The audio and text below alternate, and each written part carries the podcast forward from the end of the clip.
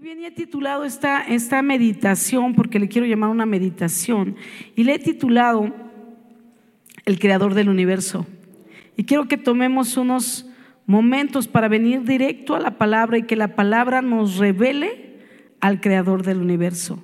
Que podamos conocerlo y que podamos imaginarnos un poquito acerca de su poder y de su deidad, porque quiero hablarte acerca de la oración conectada con el creador del universo, que podamos tener un, mejor entendido de quién es Él para poder tener una oración efectiva.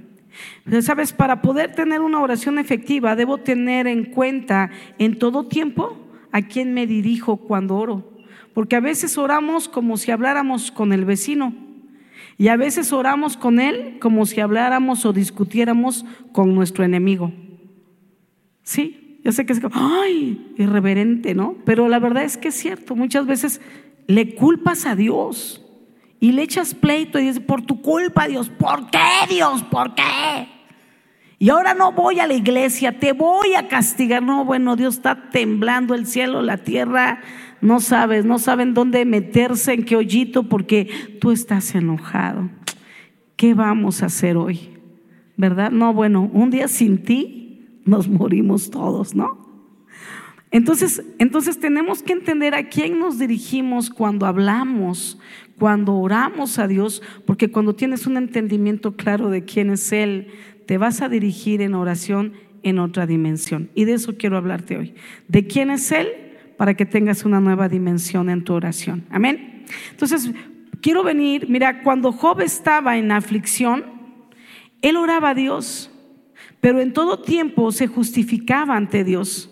Hablaba de su, de su bondad personal, hablando de, Job, hablaba de las cosas buenas que hacía y que no entendía por qué le sobrevenían estas cosas. Y él decía, yo soy justo. Yo no he hecho nada. Y, así también decía, así como Dios dio, Dios quitó. Y así como yo bien humilde, pues aquí aguantando, pero quejándome, ¿no? Y así hablaba Job y todo el libro de Job así va narrando y luego vienen los amigos de Job para quererle hacer en razón, entrar en razón y le empiezan a decir cosas como, mira, este, seguro que si estás viviendo lo que estás viviendo es porque has pecado. Has pecado. Y entonces así como, no, tú eres un insensato porque me condenas y no te voy a oír a ti. Entonces hablaba el otro amigo, ¿no? Y cada uno tratando de hacer ver a Job su pecado, su falta, su su ofensa, como debe haber una razón, Job, ¿no? Pero Job decía, pero yo he sido bueno. Y entonces la Biblia nos dice en Romanos, en el capítulo 3, en el versículo 10, dice, no hay ni un solo justo, ni siquiera uno. Y Job se presentaba como justo delante de Dios. Decía, pero yo he hecho y yo he hecho sacrificios, aún hice sacrificios por mis hijos, porque así empieza Job, que él se levantaba desde temprano, hacía sacrificios por él y decía, y de una vez te hago sacrificios por cada uno de mis hijos, por si alguno pecare hoy, les sea perdonado, este, porque yo ya hice un sacrificio. O sea, imagínate, o sea, los hijos estaban en fiestas, de hecho estaban en una fiesta, entre ellos sus convivios y sus cotorreos que hacían cuando murieron. O sea, ellos ni en cuenta si su papá hiciera no un sacrificio, pero yo hago el sacrificio por ellos. Él quizá no entendía que el único que hace sacrificio por todos, pues es Dios, ¿no? A través de su Hijo Jesucristo. Él hizo el primer sacrificio entregando a su Hijo y su Hijo entregando su vida por nosotros. Entonces él sentía que él era justo porque él oraba, porque él hacía sacrificios para él y sacrificios para cada uno de sus hijos cada día por si hoy pecaren. Pero no es así. Cada uno debemos de tener una propia y personal relación con Dios. ¿Estás de acuerdo? Tú no puedes hacer por tus hijos para que tus hijos tengan vida eterna. Ellos tienen que tener un encuentro con Jesús. Y entonces Job no podía pretender que sus hijos estuvieran en fiestas e indiferentes a un Dios creador y pretender que Dios los iba a salvar y a librar. Es importante que cada uno tenga una conexión con Dios, pueda conocer a Dios, quién es el Señor, ¿verdad? Y entonces rendirle cuentas, entregarle la vida. Y entonces, em, quiero que podamos venir y examinemos lo que Dios le responde a Job después de varios capítulos de conversación de Job con sus amigos. Dice, yo quiero que Dios venga, yo quiero que Dios me hable, yo quiero que Dios me responda y que ahora mismo se presente Dios, así como demandando, ¿no? ven, ven y siéntate y vamos a hablar. ¿Y por qué no viene? ¿Y por qué no me responde? Y retando a Dios, ¿no? Hay solo una cosa en la que Dios dice, probadme ahora en esto, y no es retarme, pero probadme, y es cuando das tus diezmos. Da tus diezmos, dice el Señor, y pruébame ahora, que yo voy a abrir las ventanas de los cielos y voy a reprender, reprender al devorador. Ese es lo único en lo que Dios nos permite probarlo. Pero en todo lo demás, Él nos demanda fe, creerle, obedecerle. Y entonces, eh, te decía, quisiera que viniéramos aquí y examinemos lo que Dios le responde a Job, pues en ello vamos a poder entender la grandeza de Dios y de los detalles de su creación. Entonces aprenderemos a dirigirnos a Él con reverencia y con temor. Quiero que mientras te voy leyendo, te voy a leer el capítulo 38 de Job, aunque toda esta conversación de Dios con Job es el 38, 39, 40 y 41. Y Job responde en el 42, pero solo quiero leerte el 38. Así es que quiero que abras tu Biblia, ¿verdad? vas a tener todo el tiempo porque vamos a leer un capítulo. ¿verdad? No son muchos los versículos, pero quiero que estés ahí en tu Biblia y que subrayes si algo te impacta, si Dios te habla, si Dios te muestra, que lo tengas presente. Dice entonces en Job 38, y, bueno, te decía, mientras lo leemos, quiero que veas más que la respuesta de Dios a Job, puedas ver lo que Dios le está haciendo ver a Job. Le está abriendo sus ojos para que pueda ver quién es Dios, a quién se está refiriendo, a quién le estaba llamando, en qué tono le estaba hablando. ¿Por qué lo estaba retando? Entonces Dios empieza a mostrarle su grandeza y su gloria. Y quiero que podamos usar estos versículos no solo para leer y entender lo que Dios responde a Job, sino la manera en que Dios se revela de su grandeza y de su gloria ante Job y que esa grandeza y esa gloria te sean revelados hoy. Amén. Y entonces, entonces el Señor respondió a Job desde el torbellino. ¿Quién es este que pone en duda mi sabiduría con palabras tan ignorantes? Gluck. Prepárate Muestra tu hombría porque tengo algunas preguntas para ti y tendrás que contestarlas. ¿Dónde estabas tú cuando puse los cimientos de la tierra? Y sabes, en Génesis voy a hacer una pausa. En Génesis nos habla de la creación de una manera muy rápida. Solo Dios creó los cielos y la tierra. La tierra estaba desordenada y vacía. Hizo el sol y la luna, las estrellas, creó lo que estaba arriba, las aguas de arriba, creó la tierra y dentro de la tierra eh, lo verde, las plantas, las aves, separó las aguas.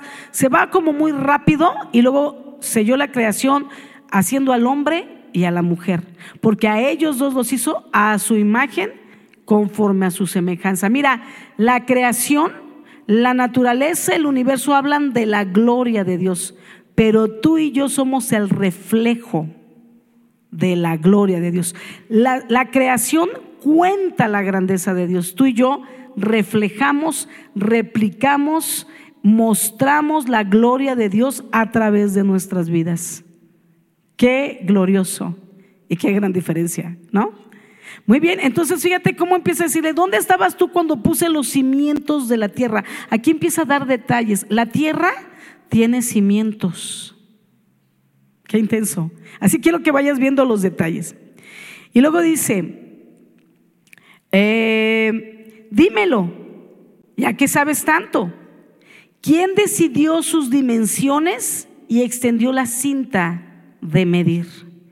Y pasaron muchos años antes de que el hombre pudiera saber las dimensiones de la tierra y tuvo que crear aparatos y muchas cosas para poder calcular esas dimensiones cuando Dios desde el principio puso las dimensiones. Luego pregunta, ¿quién sostiene sus cimientos y quién puso su piedra principal?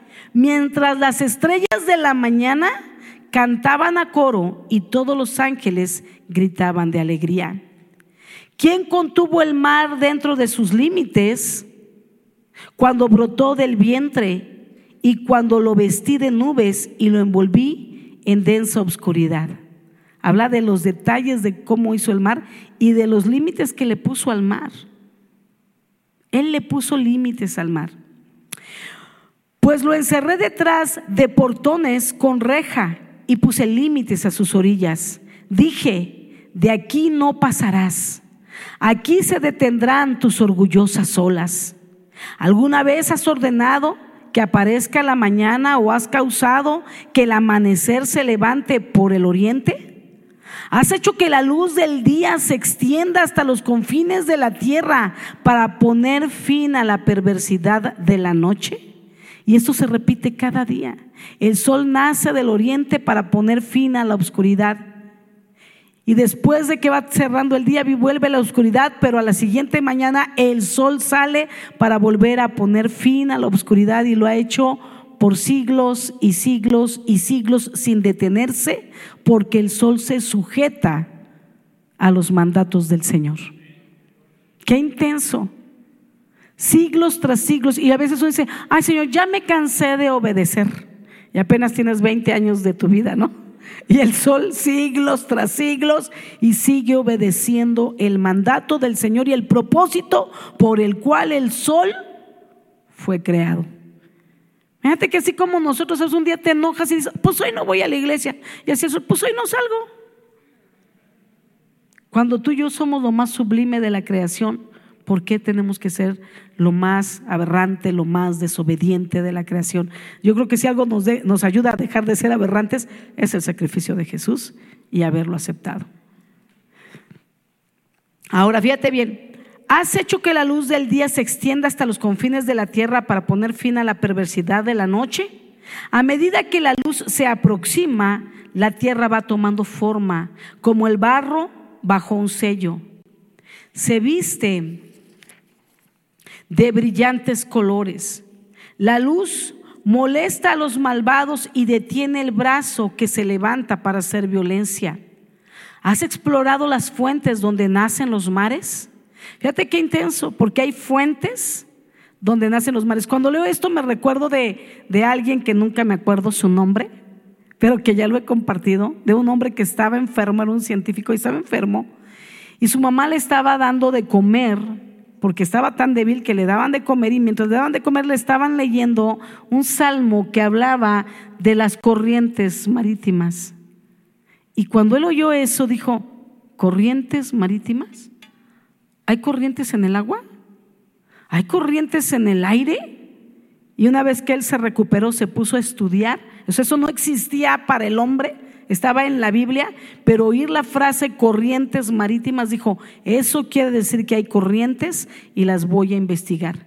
Él descubrió las corrientes que se encuentran en el mar, cómo se mueven, hacia dónde se van y con ello pudo crear las cartas de navegación marítimas y las cartas de navegación aéreas para ir, pues no como en contracorriente, ¿verdad? Del aire, porque si no eso muchas veces tira los aviones. Entonces él hizo estas cartas, eh, ¿cómo se llaman? Cartas marítimas, ¿cómo dije yo? Sí, de, cartas de navegación, de corrientes marítimas y corrientes del aire. Pero ¿de dónde le vino la idea? De la escritura. Y mira, aquí sigue diciendo, ¿verdad? ¿Has explorado las fuentes donde nacen los mares?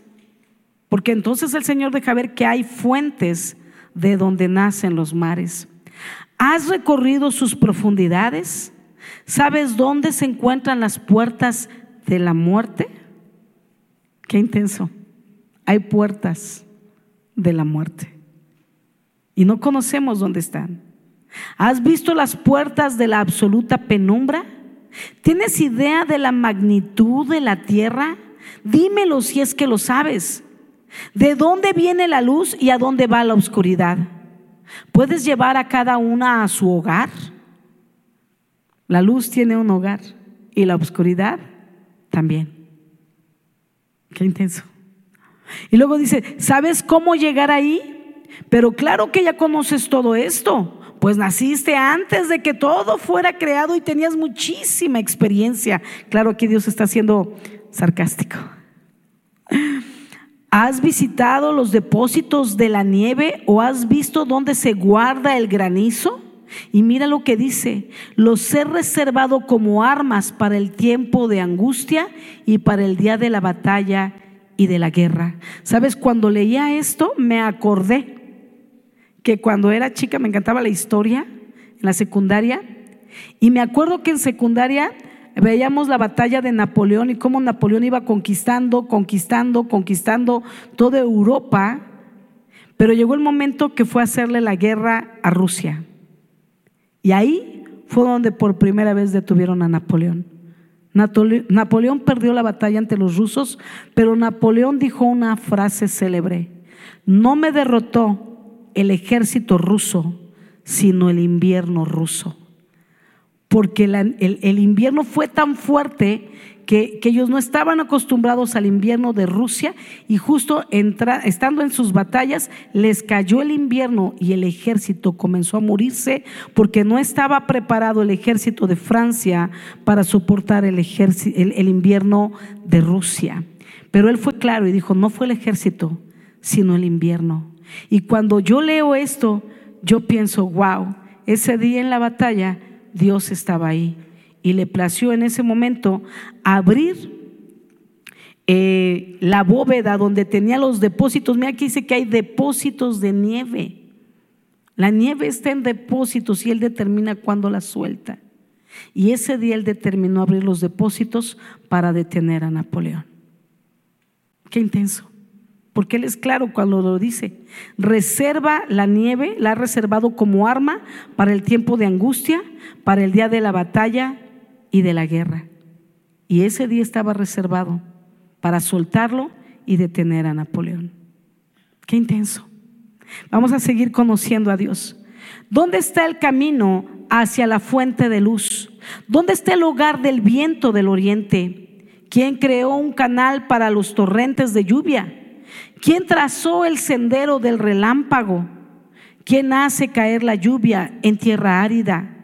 En el desierto donde nadie vive. ¿Quién envía la lluvia para saciar la tierra seca y hace que brote la hierba tierna?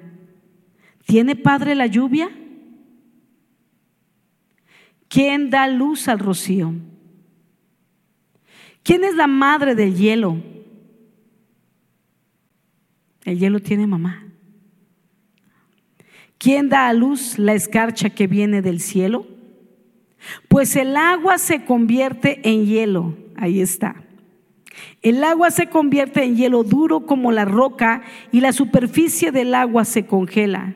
¿Puedes tú guiar el movimiento de las estrellas y atar el grupo de las Pleiades o aflojar las cuerdas de Orión?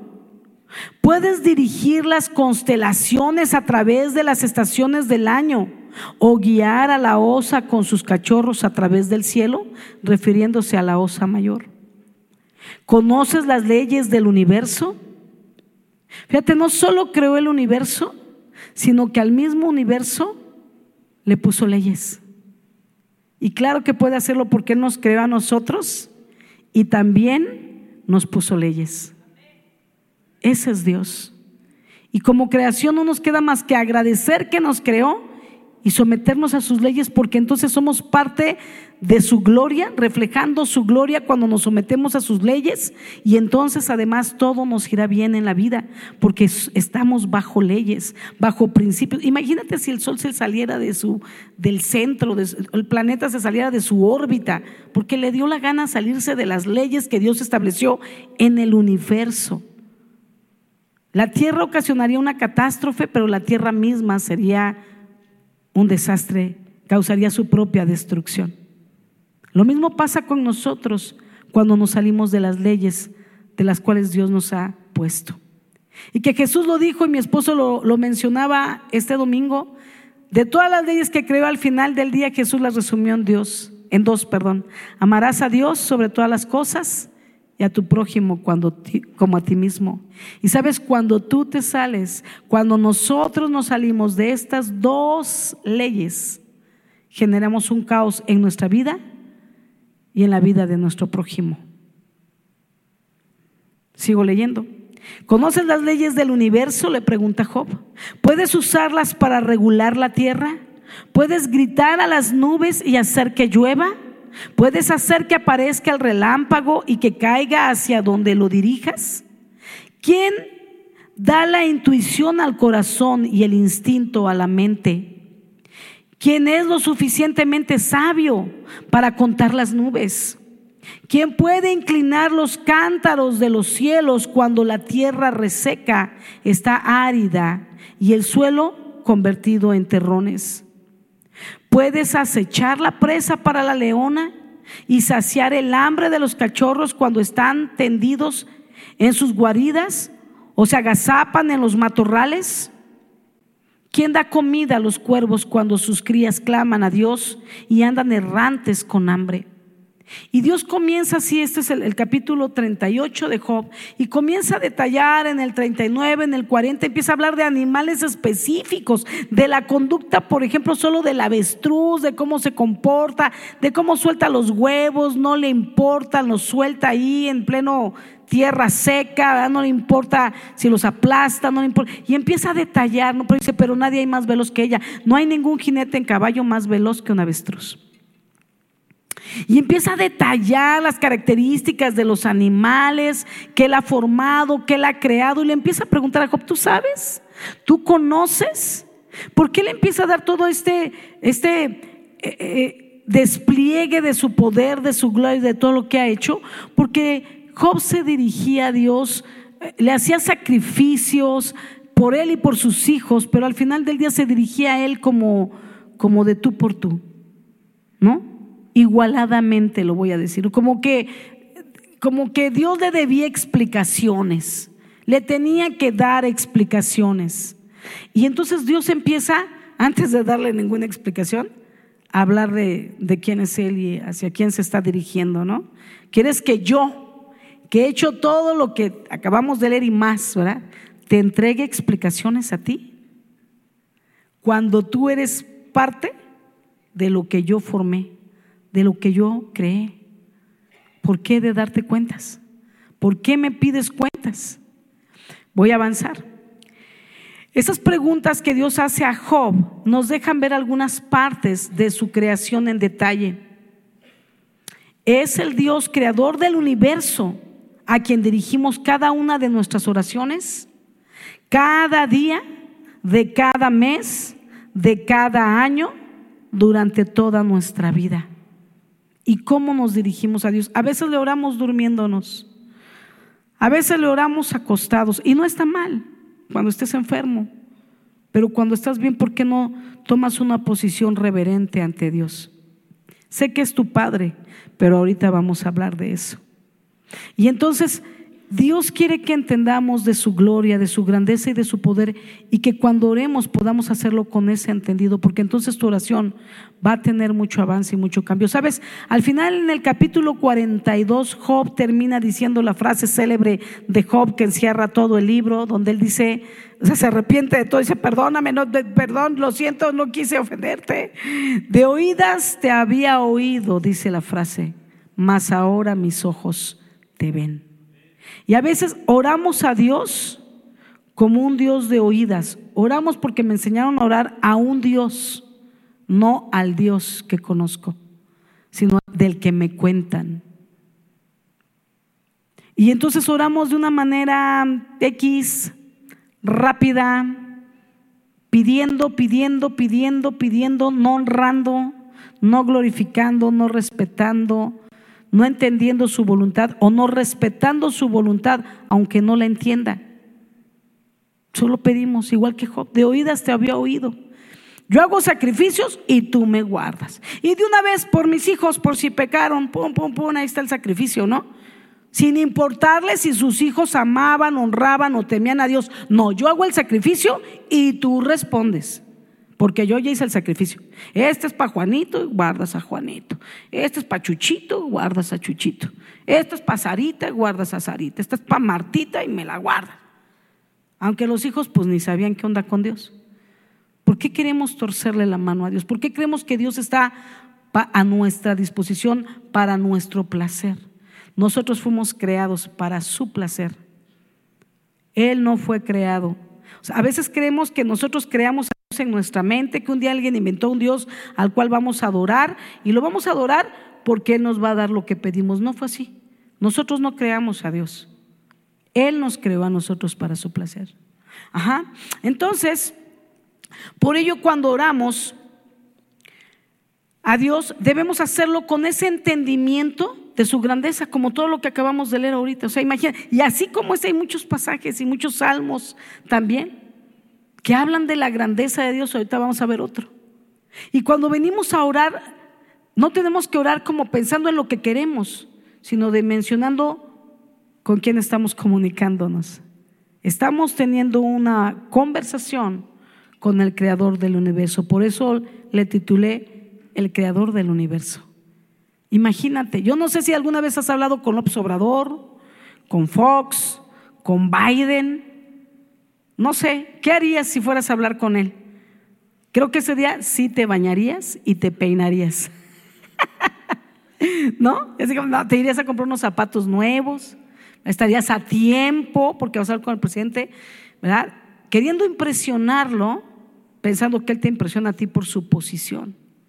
Imagínate la posición de Dios todo creador, Dios todopoderoso. ¿Cómo te presentas ante Él? Cuando hablas con Él, estás teniendo una conversación con Él, Él está ahí contigo, te está escuchando, así es que está presente. ¿Cómo te comportas? ¿Con qué actitud vienes? Rapidito, Dios, porque traigo prisa, ¿eh? Ay, no, para eso no me llames. Fíjate, el creador del universo. Lo bueno que Él está en todas partes, no como que le llamas y nada más viene a verte a ti. Está en todas partes, pero así que es una conversación rápida. Si fueras con el presidente, quisieras que te escuchara dos horitas por lo menos para sacar todas tus peticiones y por favor para que te ayuden a, a, corregir la banqueta de tu colonia, de tu calle y lo del agua y te resuelvan el problema del agua. Y quieres tiempo, quieres tiempo. Pero cuando es el creador del universo, tú le pones el tiempo. El que le pone límites al mar, a las olas y les dice, de aquí no pasan tus orgullosas olas, pero tú le pones tiempo a él y le das límite. Cinco minutos, papá, rápido. ¿Qué necesitas? ¿Qué pasó? Perdóname antes, antes nada más te iba a decir que, hijo, ya se acabó el tiempo. Bueno, después me dices, ¿no? Después me dices tú, ya te gané yo, ¿no? Saca cita conmigo para que cuando tú quieras hablar conmigo, pero ahorita ya hablé yo primero. Y le ponemos límites al creador de los límites del mar. Qué irreverentes, ¿no? Sigo orando, sigo leyendo, perdón. Entonces, cuando oramos a Dios debemos hacerlo con ese entendimiento, te decía, de la grandeza de Dios. Ahora quiero que podamos venir al Salmo de David, al Salmo 19 y versículo 1 al 14, más cortito. Pero quiero que podamos ver que David ora de una manera diferente. Vamos entonces, Salmo 19 del 1 al 14, nueva traducción viviente, te voy a leer y dice así. Los cielos proclaman la gloria. Fíjate cómo empieza David, aquí es al revés, no Señor, te pido no. David va a empezar su oración reconociendo la grandeza y la gloria del Dios creador del universo. Tiene una conciencia clara de quién es Dios. Por eso escribió esos salmos tan impactantes, porque él tenía, o sea, antes de abrir la boca, primero tenía una claridad con quién iba a hablar para cuidar sus palabras, lo que iba a decir y cómo lo iba a decir. Entonces David empieza aquí al revés, reconociendo la grandeza y la gloria de Dios. Vamos a ver, los cielos proclaman la gloria de Dios y el firmamento despliega la destreza de sus manos. Día tras día no cesan de hablar el firmamento. Noche tras noche lo dan a conocer. Hablan sin sonidos ni palabras. Su voz jamás se oye. Sin embargo, su mensaje se ha difundido por toda la tierra y sus palabras por todo el mundo. Está hablando del firmamento. Dios preparó un hogar para el sol en los cielos y éste irrumpe como un novio radiante luego de su boda.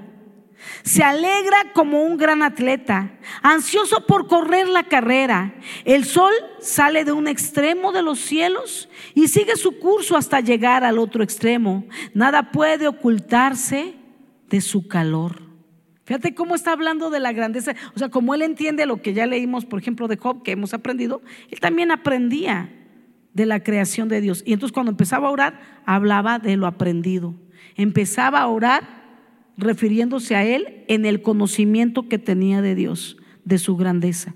Por eso quería que leyéramos Job para que tú también amplíes hoy tu conocimiento de la grandeza de Dios y puedes seguir leyendo el 39, el 40 de Job, el 41, porque empieza a detallar cositas que creó, así nomás poquitos animales, ¿no? Imagínate, yo pienso así, cuando quiero pensar en la grandeza de Dios, digo, el ojo humano, una enciclopedia, nada más del puro ojo. Falta la boca, la ceja, los cabellos y que además están contados, la piel, los tendones, el nervio, los músculos, el cerebro. Varias enciclopedias. Y entonces cuando dimensiono quién es Él, puedo orar palabras diferentes, dándole la gloria antes que mi petición. Amén. Y entonces dice acá eh, que el sol no puede ocultar su calor. Nadie se puede ocultar del calor del sol. Sabes, una vez que entiende la grandeza de la gloria de su Dios y que se le expresa, entonces comienza a confiar en su poder. Ese es el punto por el que tenemos que entender la grandeza de Dios para luego poder orar a Dios. Porque cuando puedo entender su grandeza y su poder, no, vas, no va a haber nada que me haga dudar que Él puede escuchar mi oración. No va a haber nada que me haga dudar que Él puede hacer el milagro que estoy esperando. Pero tampoco va a haber nada que me haga dudar si Dios no me responde, porque entiendo que Dios es un Dios de planes, de propósitos, que así como le pone límite al mar, que hace el sol, que Él determinó tal tiempo para una persona, por ejemplo, y aunque yo oré por sanidad, se tuvo que ir porque aunque yo no lo entienda, me duela y no me guste, en todo ello hay un propósito de, de, parte de Dios. Un propósito para el que va a su presencia y un propósito para todos los que nos quedamos aquí y tenemos que aprenderlo. Pero cuando no entendemos, eh, nos ponemos como Job, a reprochar, a reclamarle al Dios que pone los límites en el mar, el, Dios que puso leyes en el universo y que le puso leyes al hombre y nos salimos de las leyes para, para preguntarle, para reclamarle, para enojarnos con él y mostrarle nuestro desprecio porque ahora no voy a leer la Biblia para que se te quite. De verdad que Dios tiene tanta misericordia porque yo creo que Él debe hacer con nosotros, qué bueno que no soy Dios, todos volteen y díganle al de al lado, qué bueno que la pastora no es Dios. Porque si tú me dijeras así, yo fuera Dios desde arriba, así nomás, y, y no, que tú no estoy de acuerdo, Dios, ¿por qué? Yo le haré así como cuando las hormigas, cuando las ves en tu casa. ¿Alguien más tiene una duda? No, señor, gracias. Continuemos cargando nuestros terrones de azúcar. ¿No? Rápido, muerto el perro, se acabó la rabia, ¿no? Señor, gracias que no soy Dios. Gracias que me llevas a someterme a ti día con día y que me perdonas cada vez que me salgo del lugar. Gracias, Dios. Entonces, ten cuidado, Itán. El dedo de Dios está sobre ti en este momento. No sé si para ungirte o para aplastarte. Yo creo que para ungirte. Muy bien. Entonces, por ello te decía que cuando oramos debemos hacerlo con ese entendimiento de su grandeza. Ahora podemos ver, perdón, espérame, ya me, déjame ubico. ok, espérame, déjame ubico. Me emocioné y me fui, me fui, me fui. Ok. Te decía, una vez que entiende David la grandeza de la gloria de su Dios, entonces comienza a confiar en su poder. Entonces cuando nosotros entendemos la grandeza de Dios y vemos todo lo que creo, oye a mí, le pone límite al mar, o sea, detiene la ola del mar, no detendrá una enfermedad. Dime tú si ahora vas a dudar. Y luego habla de las Pleiades y de todo lo que él formó del universo y de las leyes que puso en el universo y no se las puede brincar el universo. Una palabra suya basta para que sane a tu enfermo o te sane a ti. Pero pregúntale al creador del universo primero si quieres sanarte. Como aquel, hombre que estaba en la fuente, ¿verdad? De, de si quieres puedes sanarme, ¿no? Así le decían mucho los, los hombres en la época de Jesús, si tú quieres puedes hacerlo. Una palabra tuya bastante. A ver, ¿a qué horas? ¿Por qué te tardaste tanto en venir? Mírame ya la edad que tengo. ¿Por qué cuando soy viejo? Tanto que te clamé, pensé que ni existías. Pues si quieres hacerlo, ¿eh? Porque todos ya hasta me voy a morir. ¿Ya para qué? Ya me arrastré más de la mitad de mi vida. ¿Para qué quiero caminar ahora? Así le hablamos a Dios, al creador del universo, que le pone límites al mar. Y creo que nosotros tenemos que aprender a ponernos límites en la boca cuando hablamos a Dios, cuando queremos reprocharle, pero también tenemos que aprender a conocerlo para entonces sí desplayar nuestra boca en adoración a Él. Y entonces David una vez te decía que entiende la grandeza, comienza a, a confiar en su poder y continúa el Salmo 19. Las enseñanzas del Señor son perfectas reavivan el alma. O sea, ahora está, entonces ahora, primero lo exalta quien es y ahora está exaltando el poder de su palabra, la veracidad de lo que él dice y hace. Dice, los decretos del Señor son confiables, hacen sabio al sencillo. Los mandamientos del Señor son rectos, traen alegría al corazón. Los mandamientos del Señor son claros, dan buena percepción para vivir. La reverencia del Señor es pura, permanece para siempre las leyes del Señor son verdaderas, cada una de ellas es imparcial. Fíjate qué intenso, como dice, cada una de las leyes de Dios es imparcial. O sea, no se inclina a la derecha, a la izquierda, a un hijo o a otro, a hombres o mujeres, a judíos o gentiles. Él es imparcial. Sus leyes son justas para todos. Cuando sus leyes no te parecen justas, es porque tú vives en una mentalidad de injusticia y no te parece justo lo que Él quiere porque miras para ti mismo nada más. Pero cuando miras al Señor puedes ver con claridad que lo que Él dice es cierto. Tiene razón. Y cuando tú crees que otro se equivocó y Dios viene a ti haciéndote ver tus errores, dice Señor, sí es cierto. Señor, perdóname porque yo empecé. O porque estoy igual de mal que Él. O porque así como te pido que trates con Él, ahora me doy cuenta que también tienes que tratar conmigo. Porque Él es imparcial. Esa es la justicia de Dios. Somos más deseables, dice David, que el oro, incluso que el oro más puro. Son más dulces que la miel, incluso que la miel que gotea del panal. Sirven de advertencia para tu siervo, una gran recompensa para quienes lo obedecen. ¿Cómo puedo conocer todos los pecados escondidos en mi corazón?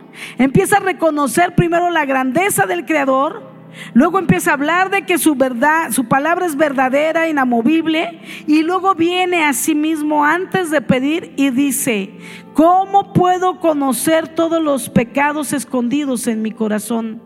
Límpiame de estas faltas ocultas. Ya está en su oración.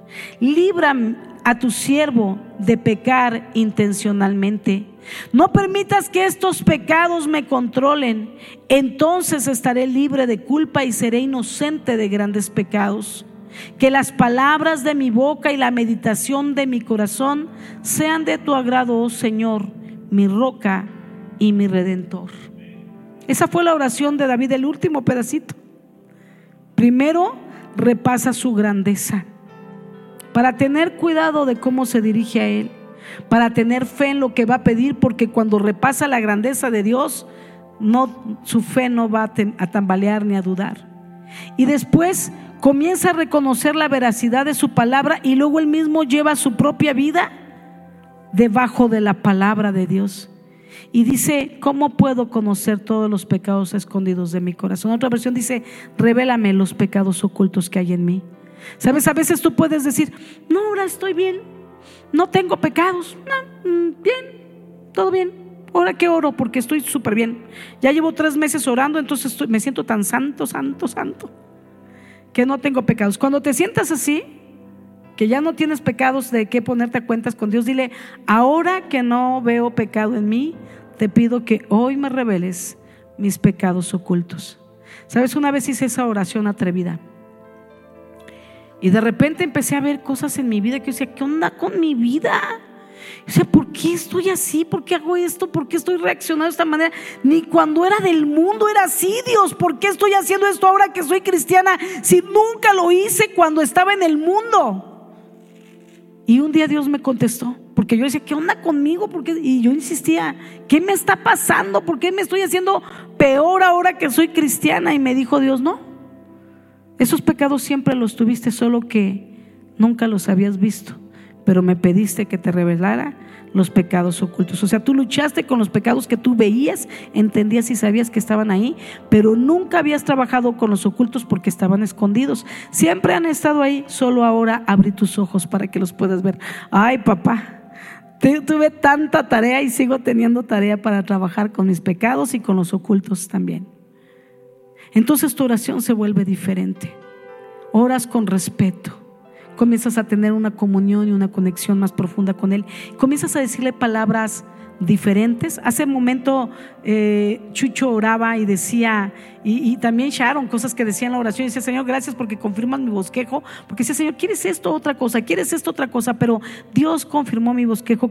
Y Chucho decía algo, Señor, llévanos a orar como nunca antes hemos orado. Y ese es el objetivo de esta prédica. Que podamos entender que Dios es el creador del universo.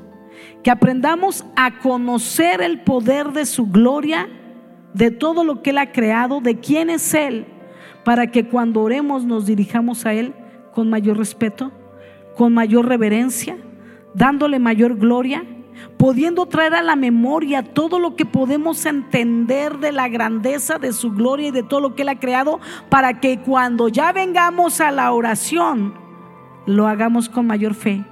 No dudando después de haber hecho un repaso como hizo David de, de un pedacito de su gloria, de un pedacito de su creación. Pero eso es suficiente para avivar la fe cuando entre con mi petición. No sin antes reconocer que lo que soy, soy por Él y que sin Él nada soy. Humillarnos delante de Él y luego clamar que Él siempre tenga misericordia de nosotros. Y cada que oremos podamos decir como Jesús, pero no se haga mi voluntad sino la tuya. ¿Por qué? Porque Él es soberano. Porque Él tiene en control el universo, lo tiene medido, a la tierra la tiene medida con cinta, la midió. Todo lo hizo tan perfecto y tan planeado. ¿Crees que tú estás fuera de sus planes? ¿Crees que tus problemas como Sharon oraba? están fuera de sus planes. Sharon decía, Señor, que aún podamos verte, y eso me impactaba también, decía, que podamos verte a ti y entender el propósito en medio de nuestros problemas y de nuestras dificultades. Parafraseado, ¿verdad, Sharon? Pero así decía. Señor, que podamos verte y entender que tú también estás ahí. Y es cierto, Él está ahí.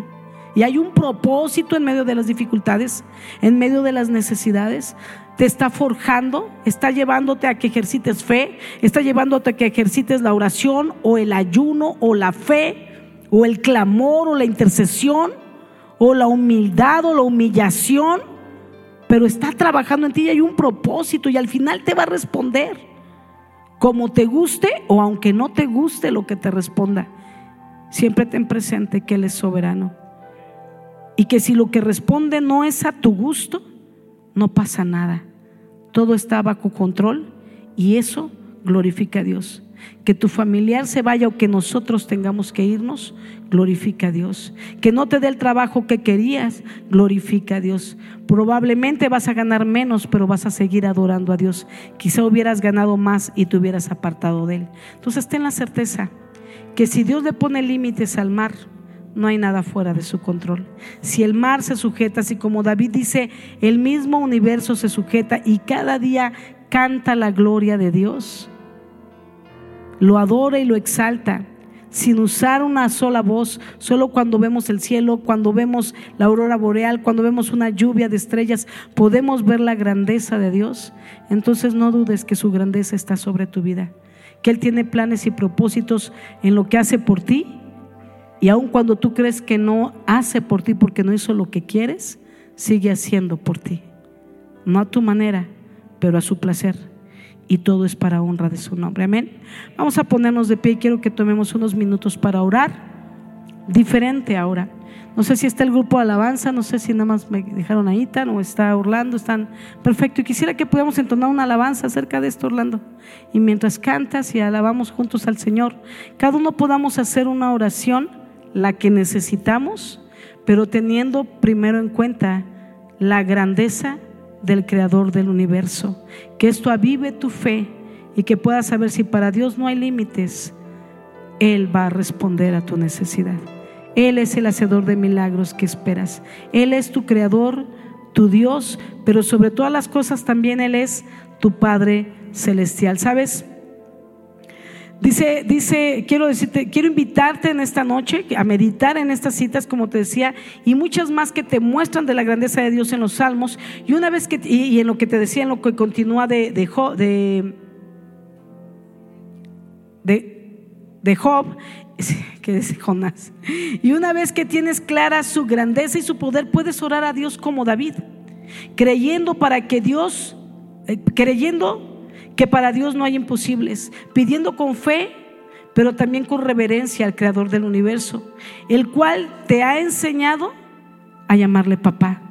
Sabes, tienes que pedirle con reverencia porque Él es el Creador del universo, pero con confianza sabiendo que es papá pero dale honra y respeto a tu Padre. Amén. Vamos entonces a entonar una alabanza y de ahí, mientras sigue la alabanza, vamos a vamos a, a entrar en oración. Ay de mí, que siendo pequeño han visto mis ojos la gloria de Sí, Señor. Medite en ello. Ay de mí, soy pecado.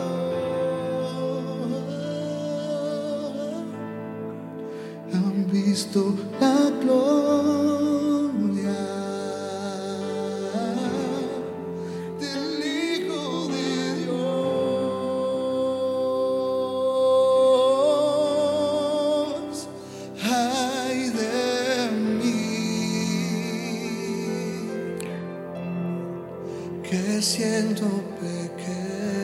Quiero que medites en algunos puntos de lo que leímos, quizá el que más te haya impactado de la gloria de Dios.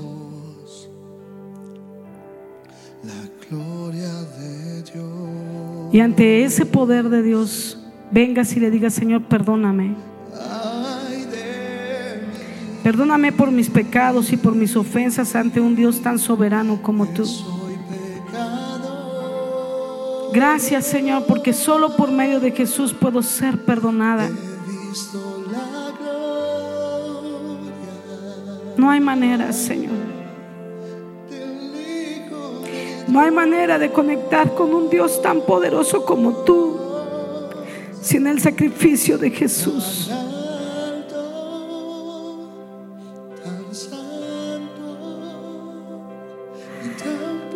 Señor, perdóname por mis ofensas, por mis pecados y mis malas decisiones, mis malas acciones, Señor, que ofenden tu nombre, tu gloria y tu poder, Señor.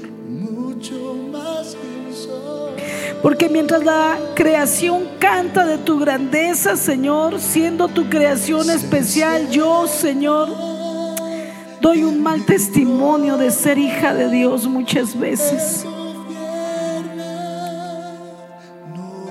Gracias Jesús, porque solo por tu sangre que me lava, Señor, puedo ser acepta y presentarme ante el Padre hoy para adorarle, para exaltarle, para sentirme perdonada, Señor, y aún para poder poner mi petición delante de Él.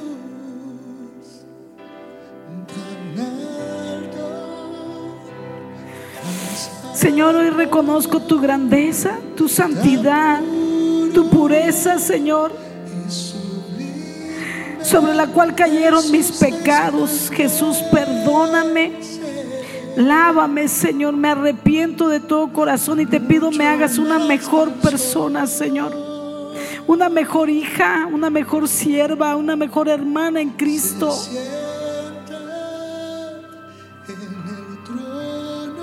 Señor, no te canses de moldear mi vida conforme a tu corazón. Enséñame a amar como tú me amas y no con el amor limitado que yo tengo, Señor.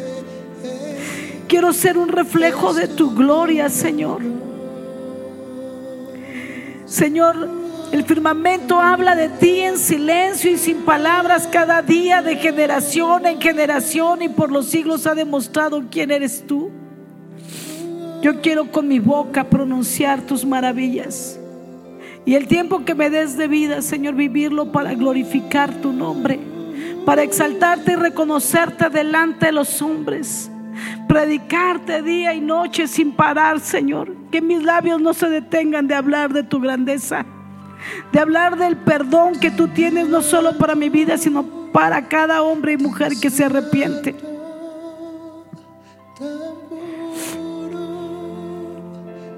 Dale propósito a mi vida, Señor. Tú eres el propósito de mi vida. Y fuera de ti no hay más, Señor. Fuera de ti todo es vanidad de vanidades que nos llena de más y más vacío y más hueco. Y cuanto más queremos, más nos vaciamos, Señor. Pero cuanto más te buscamos, más nos llenamos. Pon tu petición ahora delante del Señor. Pídele aquello que necesitas. Y al final termina diciéndole, no se haga mi voluntad, sino la tuya. Porque yo fui creada para tu placer, no tú para el mío. no daremos gloria no daremos gloria a ningún otro. Cristo, tú mereces toda la gloria, oh Dios. Mm. No daremos gloria a Señor, en esta hora entregamos esta petición delante de ti. Escucha, Señor, la voz del clamor de cada uno de tus hijos. Señor, confiamos en ti porque nos dirigimos al Creador del universo, el Dios Todopoderoso, el único Dios Todopoderoso. Creemos con toda fe y certeza que tú puedes hacer la obra en aquella necesidad que cada uno de tus hijos ha puesto delante de ti. La ponemos ante ti confiando que tú vas a tomar la mejor decisión, Señor. No se haga conforme a nuestra voluntad, sino a la tuya, porque la tuya es buena, agradable y perfecta. La nuestra muchas veces es egoísmo personal. Señor, hoy nos despedimos de este lugar dejando nuestras oraciones y nuestro clamor delante de ti, pero nos vamos maravillados y asombrados de tu grandeza, de tu poder y de este entendimiento de saber que para ti no hay límites, Dios. Que nuestra mente es limitada para poder entender tu gloria ilimitada. Gracias por ser nuestro Dios. Gracias por poner tus ojos en ti y rescatarnos a través de Jesús. Amén y amén. Gloria a Dios. Vamos a terminar la estrofa. se en el trono, Él gobierna, no hay otro, gloria incomparable,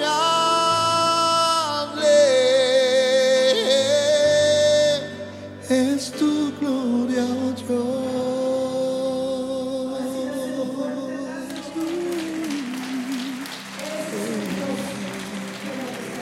¿Cuál hemos confiado? Que el Señor les bendiga, iglesia.